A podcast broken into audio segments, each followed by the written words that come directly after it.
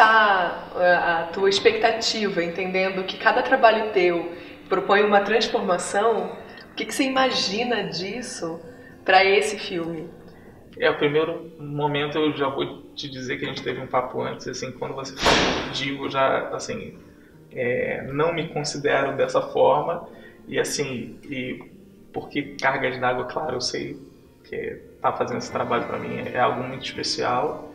É, eu brinco no making off que eu não digo que é um presente, que os atores falam essa coisa de presente, mas eu fiquei um pouco emocionado no momento que você disse, porque a todo instante eu ainda tô, ainda tô ainda é, assimilando, é, tá fazendo esse personagem, é, que na realidade não é um personagem, é, um, é uma personalidade, que é como eu vejo ele, é, é um, é um cara que que fez tanto é, para, eu não digo nem para nossa sociedade, mas eu acho, acredito que para o mundo, é, tanto o mundo material que, é o que a gente vive, quanto o mundo espiritual, quanto ele ajudou nesse contato, nessa evolução.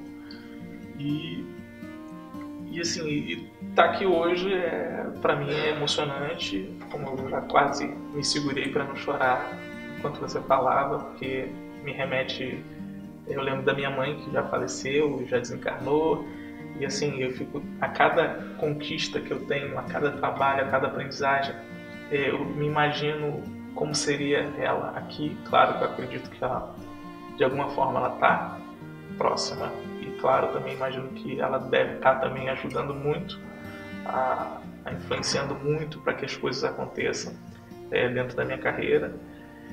E assim, pensando que em um momento da minha vida percebi que eu não queria estar aqui, passar pela história que eu passei, que é uma história é, que eu não uso como bandeira, é, que é ser nascido, é, criado dentro, nascido no subúrbio do Rio de Janeiro, criado numa favela, é, no meio de toda essa história que todo mundo conhece, criminalidade, tráfico de drogas, é, ter passado por algumas vezes que, que a gente está no Rio, está dentro de uma comunidade, é passar pela morte, pelo desencarne, por vários momentos e, e ter essa oportunidade de, de, crescer através da arte, da educação. Eu, eu, em um momento da minha vida, eu percebi que não foi à toa.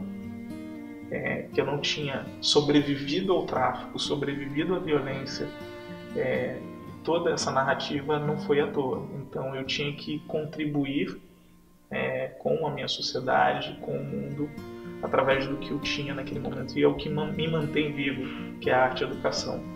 E minha mãe, que era uma analfabeta, é, que acabou não podendo estudar porque tinha que ajudar em casa, ela tinha um saber maravilhoso que ela dizia que ela obrigava a gente a ir para a escola, porque ela dizia que o único jeito de mudar a nossa história é de fazer com que nossos filhos e de mudar a história do nosso planeta era através da educação.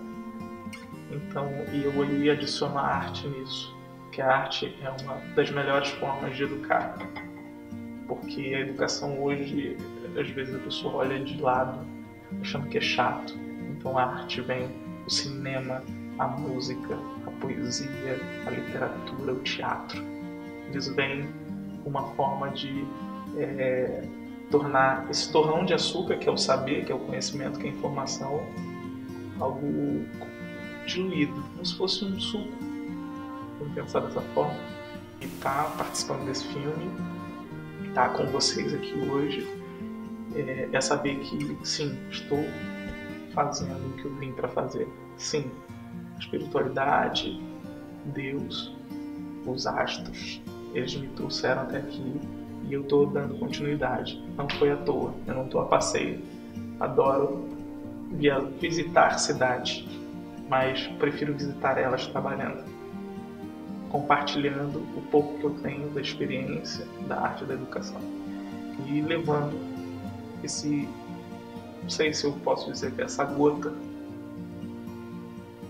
que talvez possa dar um gosto diferente na vida das pessoas fazer com que elas é, possam se emocionar de alguma forma e essa emoção mude um pouco a parte mental, o pensamento dela. E através dessa, dessa coisa elas possam refletir e pensar, olha, se isso aconteceu, também posso dar um outro caminho. E já que a gente está falando de Chico, é, tem uma frase dele que eu não decorei, mas eu, eu gosto muito de ouvir, que é quando ele fala que a gente, às vezes a gente já começou alguma coisa, uma história, e mudar aquilo é bem difícil. Mas no meio do caminho a gente pode escolher outros lados. E é nesse momento que a gente muda o nosso final.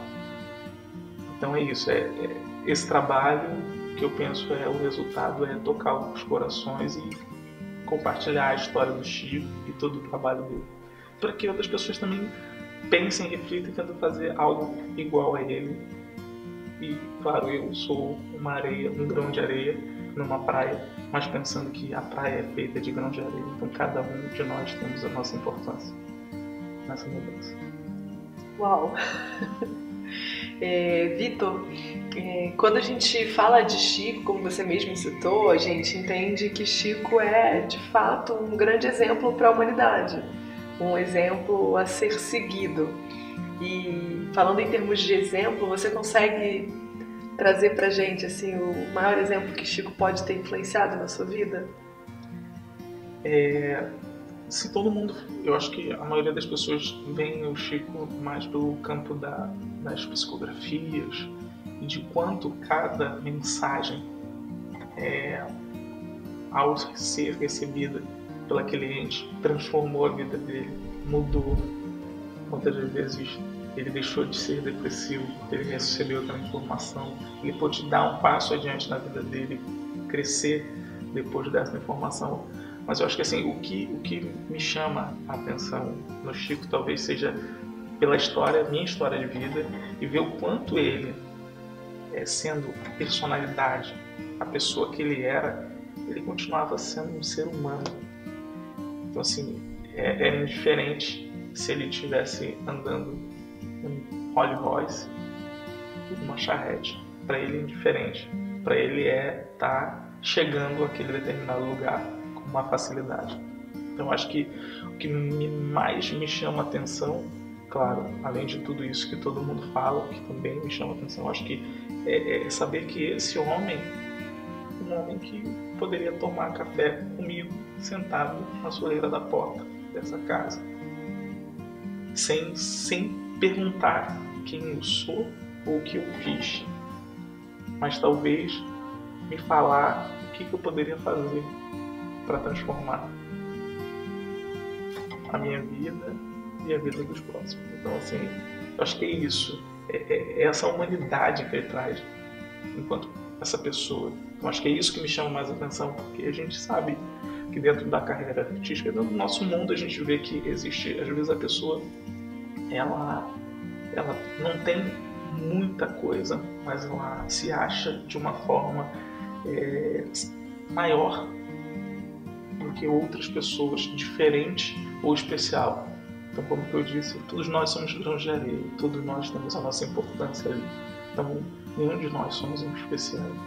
E o Chico, tendo todo esse contato com a, com a espiritualidade dentro da mediunidade, sendo essa pessoa, esse interlocutor dos espíritos, ajudando tanta gente, ele era um ser humano que estava ali para ajudar, sem é, eu não sei bem qual seria a palavra, muito nervoso que tô, eu também não, não consigo respirar para pensar tanto, mas eu acho que sem julgamento de valor, né? Isso, ele não, ele não, ele não tinha isso. Então eu acho que é, ele não, ele não se diferenciava por ser, por ter esse dom, por ter essa espiritualidade, essa mediunidade aflorada.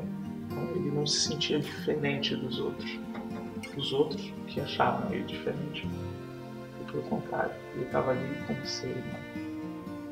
Nossa, estou aqui controlando a minha emoção também. é... Vou falar uma frase, você completa para mim. Quando lembro de Chico, eu. Eu lembro que. Às vezes, quando a gente se vê perdido, achando que, que é o fim, um sinal pode ser uma palavra, ou qualquer, atitude, um movimento, pode nos mostrar que a história continua. É, e para a gente terminar, Chico é o homem do futuro por quê?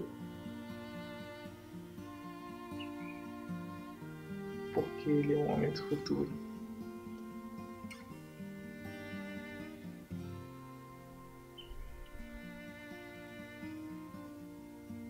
Porque ele, ele sabe que o futuro é todos nós sermos humanos termos o amor e o respeito como primeiro plano, como mais importante. Eu acho que esse é o que torna ele não o fato dele ter esse contato direto com os espíritos, mas sim fato dele entender que enquanto a gente não tiver amor dentro do coração e da mente, eu sempre falo coração e mente porque é, são duas, para mim são duas unidades autônomas. Então, por isso ele, porque ele era essa pessoa, essa pessoa de respeito e de amor e que queria e, e com certeza fez, mostrou, mas nem todos nós conseguimos captar quanto é importante isso. E ele é tão atual como qualquer outra pessoa enquanto tiver falta de amor e respeito, ele vai estar presente. Gente, muito obrigada. Muito obrigada, Victor. A gente termina essa entrevista aqui embalado em emoção. Eu e ele, a gente está se controlando, um olhando para o outro. E acompanhe mais os bastidores do Quando Lembro de Chico. Forte abraço. Obrigada.